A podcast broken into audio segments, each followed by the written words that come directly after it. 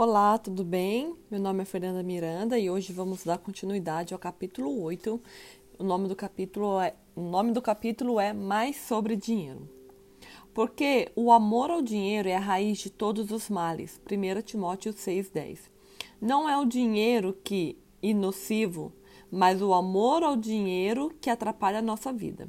Jesus disse: Quão difícil é para os que confiam nas riquezas entrar no reino de Deus. Quando amamos mais o dinheiro do que a Deus, ou quando confiamos mais no dinheiro do que em Deus, temos problemas na vida. Não permitimos que Deus nos abençoe financeiramente aqui na terra e talvez percamos a oportunidade de ir para o céu após a morte.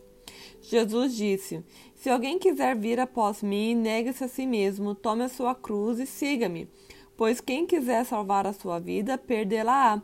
Mas quem perder a sua vida por causa de mim e do Evangelho, esse a salvará. Que aproveitaria o homem ganhar o mundo todo e perder a sua alma? Marcos 8,34 a alma de um homem, disse Jesus, tem mais valor para ele do que o mundo inteiro, e para salvá-la ele deve estar pronto a desistir de tudo para seguir a Deus. Jesus formulou esse procedimento em termos de um balanço: lucros versus perdas. O lucro recebido ao fazermos a vontade de Deus não é apenas espiritual.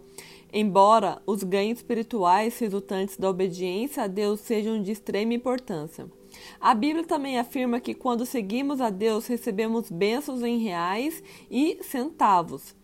Você sabia que Deus paga juros? Para aqueles que, como Pedro, abandonaram tudo para segui-lo, ele, ele paga juros de 10 mil por cento. Jesus disse: Em verdade vos digo que ninguém há que tenha deixado casa, ou irmãos, ou irmãs, ou pai, ou mãe, ou mulher, ou filhos, por amor de mim e do Evangelho, que não receba cem vezes tanto, já no presente, em casas, irmãos, irmãs, mães, filhos e campos, com perseguições, e no mundo por vir a vida eterna. Marcos 10, 29 e 30. Deus conhece nossa motivação. Se dermos com o intuito de receber, ainda assim ele retribuirá a medida recalcada, sacudida, transbordante. Mas se dermos por amor a ele, os juros serão mais elevados, serão cem vezes mais. Um dos motivos pelos quais Deus deseja que façamos doações, principalmente dízimos e ofertas, é para colocarmos o dinheiro na perspectiva correta. É a vontade dele que o dinheiro ocupe a posição adequada em nossa vida. Administrado de forma inadequada, o dinheiro torna-se o senhor de tudo. Podemos ficar tão assoberbados para ganhá-lo e tão aflitos com medo de perdê-lo que corremos o risco de deixá-lo de lado deixá-lo de lado o propósito de Deus, que Deus tem para nós, tanto em relação ao ministério como em relação ao testemunho. Disse, disse Jesus: Ninguém pode servir a dois senhores, ou a de odiar a um e amar o outro, ou se devotará a um e desprezará o outro. Não podereis servir a Deus e as riquezas. Portanto, não andeis ansiosos, dizendo que comeremos, que beberemos, ou como com que nós iremos vestir. Pois os gentios preocupam, pois os gentios procuram todas essas coisas. De certo, vosso Pai celestial bem sabe que necessitais de todas elas. Mas buscai primeiro o seu reino e a sua justiça, e todas essas coisas vos serão acrescentadas. Neste texto extraído do Sermão do Monte, Jesus ensina a multidão que não se pode servir a Deus e ao dinheiro, mas que se Deus for colocado em primeiro lugar, ele supre todas as nossas necessidades. Se Deus não está suprindo suas necessidades, talvez você não esteja colocando em primeiro lugar. A Bíblia menciona três obstáculos que impedem a prosperidade financeira. Quando não colocamos Deus em primeiro lugar, se não forem eliminados esses obstáculos, podem anular os princípios que compartilhei com vocês no capítulo 7.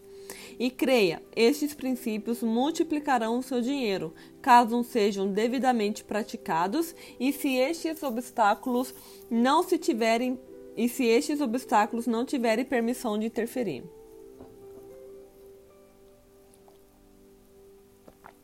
O primeiro dos obstáculos para a prosperidade é o seguinte: guardai-vos de praticar vossos atos de justiça diante dos homens, para ser vistos por eles.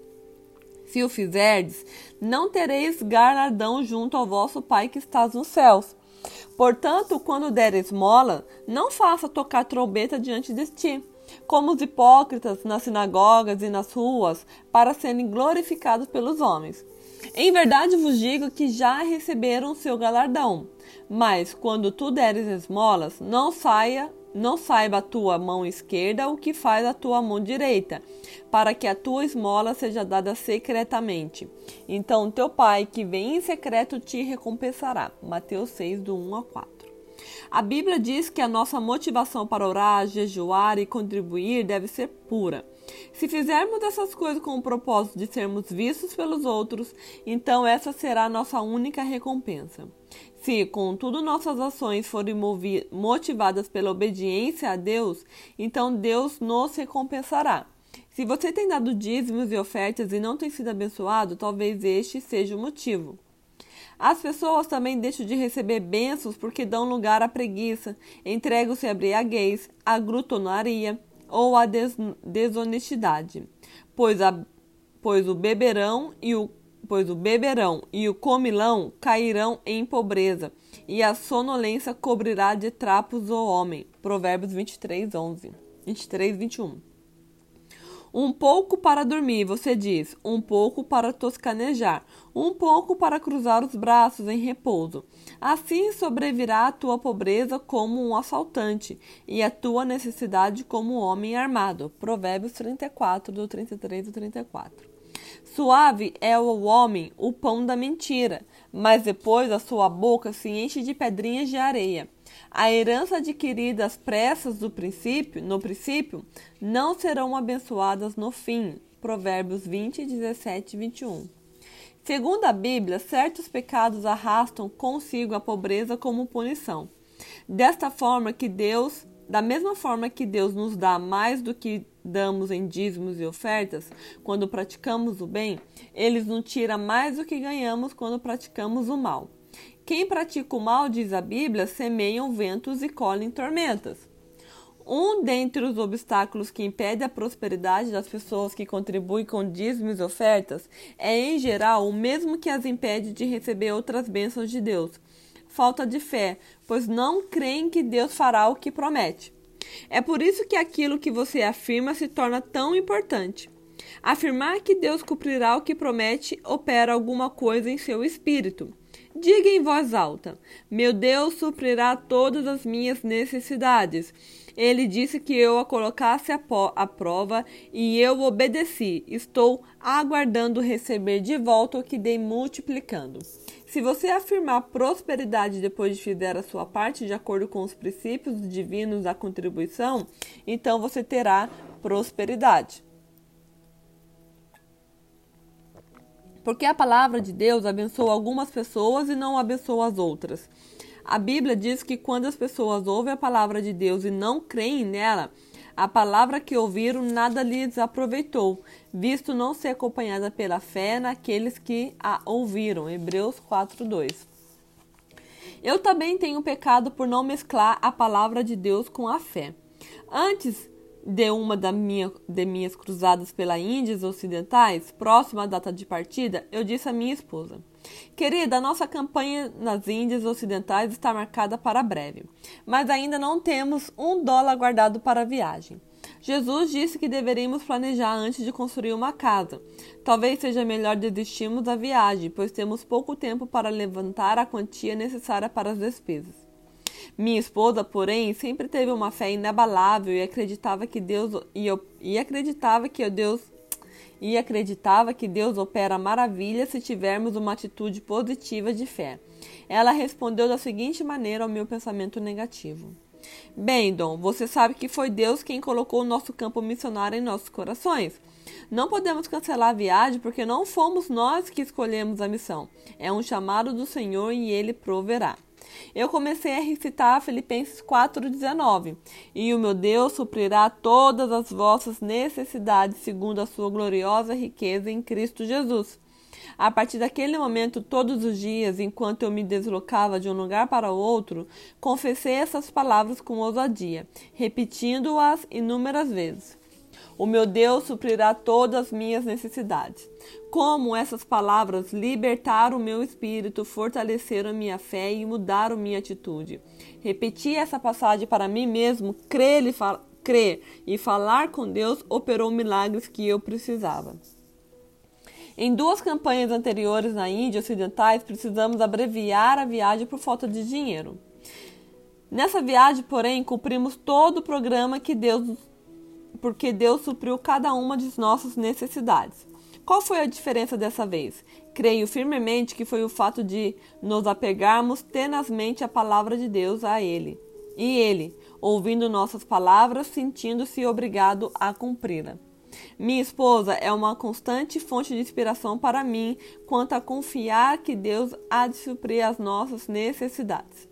Em 1961, enquanto eu me dedicava a uma cruzada, minha família morava em Victoria, na Colômbia Britânica.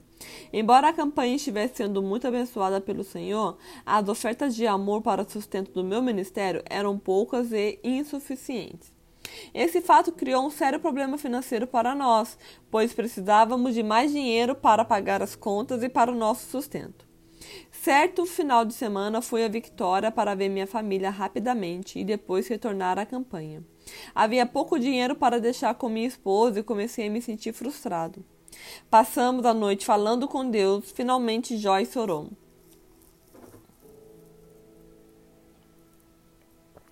Pai querido, supridor de todas as nossas necessidades, tu sabe que temos um grande problema. Temos pouco dinheiro. Na realidade, não sei como aguentaremos esta semana. Talvez tu não queiras que Dom continue nessa campanha. Se for assim, compreendemos. Temos certeza de que, se, de que sejam quais forem os teus motivos, serão bons. Agora, se tu não resolveres o nosso problema financeiro, entregaremos este ministério a outra pessoa. Queremos fazer o que tu quiseres. Joyce, como Moisés, falou diretamente do seu coração para o Senhor, e estou totalmente convencido, como se confirmou depois que o nosso Pai Celestial agradou-se de sua filha falar com ele com tanta liberdade e sem nenhum acanhamento. A oração dela e a promessa de Deus fizeram a diferença. Aquela oração mudou a maré a nosso favor, tanto espiritual como financeiramente. Nunca mais fomos assolados pela pobreza, quer na fé, quer nas finanças. Certo dia, enquanto aguardava o embarque no aeroporto de Tortola, comecei a conversar com um homem que era vendedor. De início conversamos sobre banalidades, mas a certa altura descobrimos que tínhamos muita coisa em comum. Nós dois éramos cristãos. Finalmente ele disse que gostaria de me contar uma história completamente inexplicável nos padrões comuns. Não acredito muito em sonhos, ele observou, mas há alguns anos ocorreu um fato comigo que até hoje considero um mistério. Por muitos anos eu trabalhei para uma grande firma atacadista de St. Louis, no Missouri. Em um dos meus itinerários, eu costumava encontrar um velho amigo conhecido como Irmão Benton. Toda a cidade o chamava assim. Na maioria das viagens, ele comprava alguma mercadoria, mas quer comprasse, quer não, eu me sentia melhor depois de visitá-lo. Ele estava sempre alegre e a sua conversa era muito agradável. Eu visitava os clientes só duas vezes por ano e aguardava com ansiedade as datas que poderia vê-lo. Numa dessas visitas, ele fez um pedido muito maior do que costumava fazer, e sem hesitar, recomendei à empresa que atendesse o pedido. Eu sabia que ele era um cristão sincero, amado e respeitado por todos os habitantes da cidade. Ele não vendia bebidas alcoólicas ou cigarro e dizia sempre que sua Bíblia condenava as duas coisas, portanto não queria se envolver com elas. Nenhuma conversa ou proposta de grandes descontos dos fabricantes de cigarro e de bebidas poderiam induzi-lo a se desviar dessa norma. Cerca de seis meses depois de feito o grande pedido, o escritório central, central notificou-me de que a conta não fora paga e que eu deveria visitá-lo o mais breve possível para cobrá-lo. Percorri rapidamente minha região e fui pessoalmente tratar do assunto. Quando cheguei ao armazém, ele não estava lá, havia outra pessoa em seu lugar. Eu soube que logo depois de colocado o pedido, ele caíra doente e que tanto ele como a família contraíram enfermidades em períodos alternados de tempo. Sua enfermidade havia se estendido por diversos meses e ele ainda se encontrava confinado à sua casa. Eu não ouvi, mas ele me enviou um recado dizendo que tudo acabaria se resolvendo. Ele tivera mais prejuízo do que imaginara. Mais seis meses se passaram e a conta não foi paga. Eu escrevi ao escritório central e contei-lhes a situação. Naquela ocasião, todas as medidas legais contra ele foram suspensas. Outros seis meses se passaram e fui informado de que ele deveria imediatamente cobrá-lo, caso contrário, ele seria processado. Não tive escolha, mas confesso que me ocorreram alguns pensamentos rebeldes. Na noite anterior à minha chegada à cidade, não consegui dormir. Passei horas angustiado, rolando na cama, tentando encontrar um jeito de não pressionar meu amigo. Eu sabia que estava lidando com um homem, com um bom homem, envolvido numa situação aflita sem que tivesse culpa.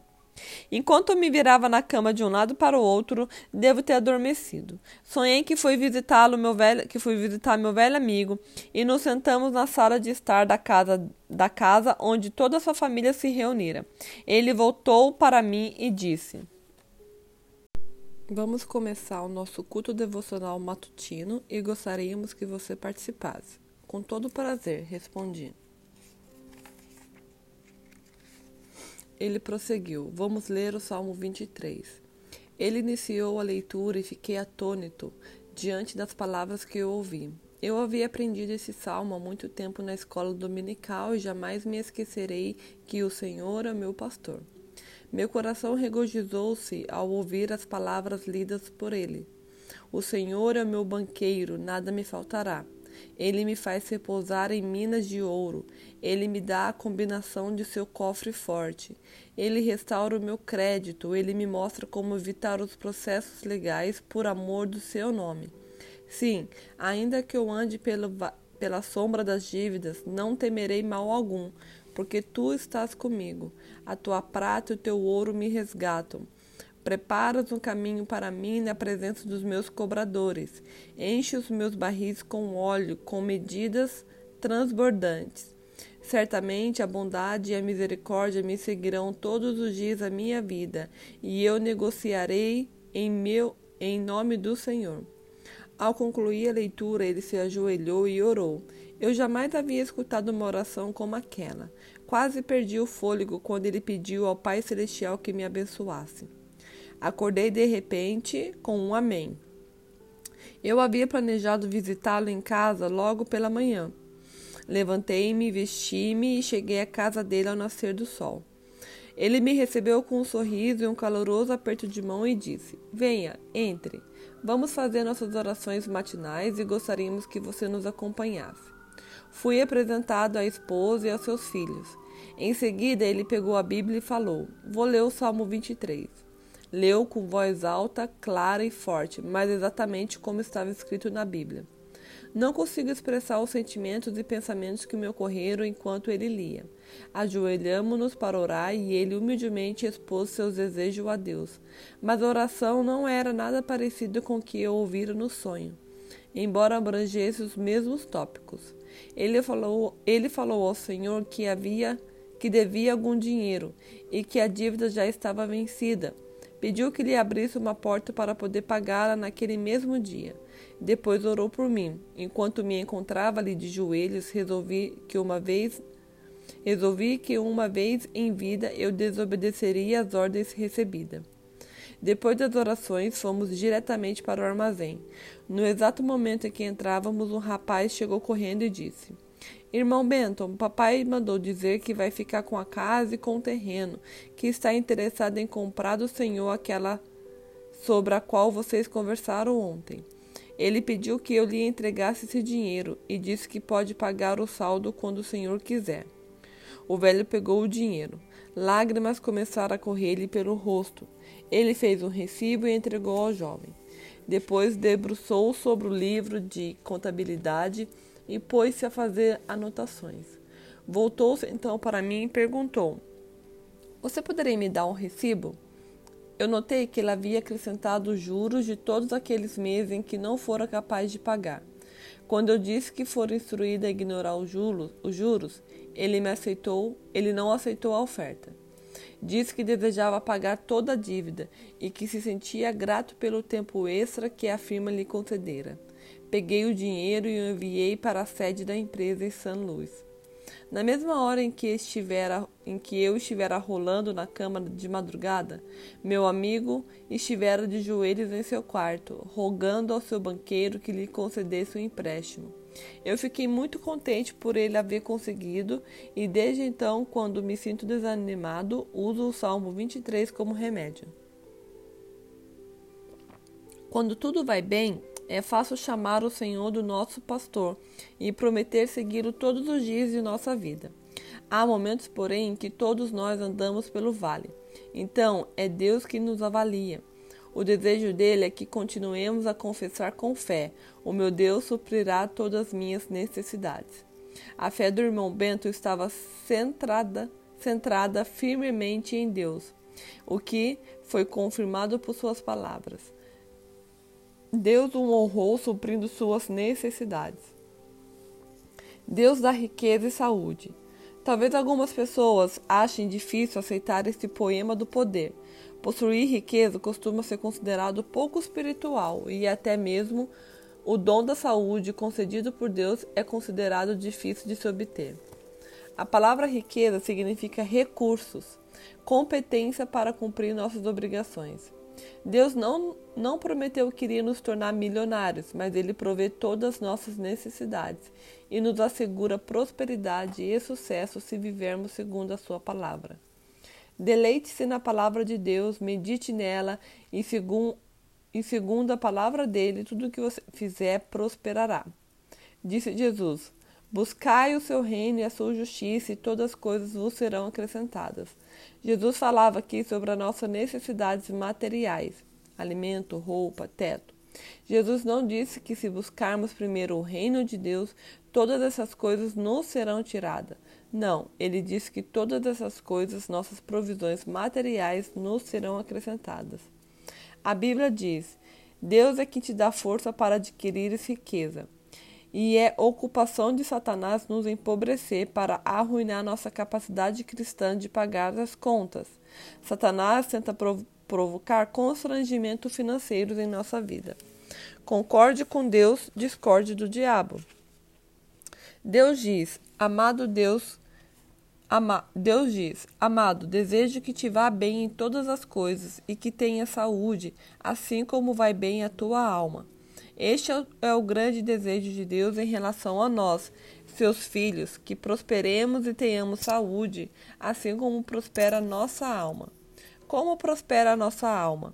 Através da oração orientada pelo Espírito e de uma vida de louvor, pelo estudo da palavra de Deus e confissão ousada das Escrituras, pelo testemunho e pela pregação do Evangelho aos outros. Quando tantos filhos de Deus são afligidos e assolados pela pobreza e a obra de Deus está paralisada devido a problemas financeiros, é hora de confessar os textos citados para recebermos as bênçãos dos dons para recebermos a bênção dos dons divinos de riqueza e saúde. Repita diariamente com ousadia: Deus me dá riqueza e saúde. Amém.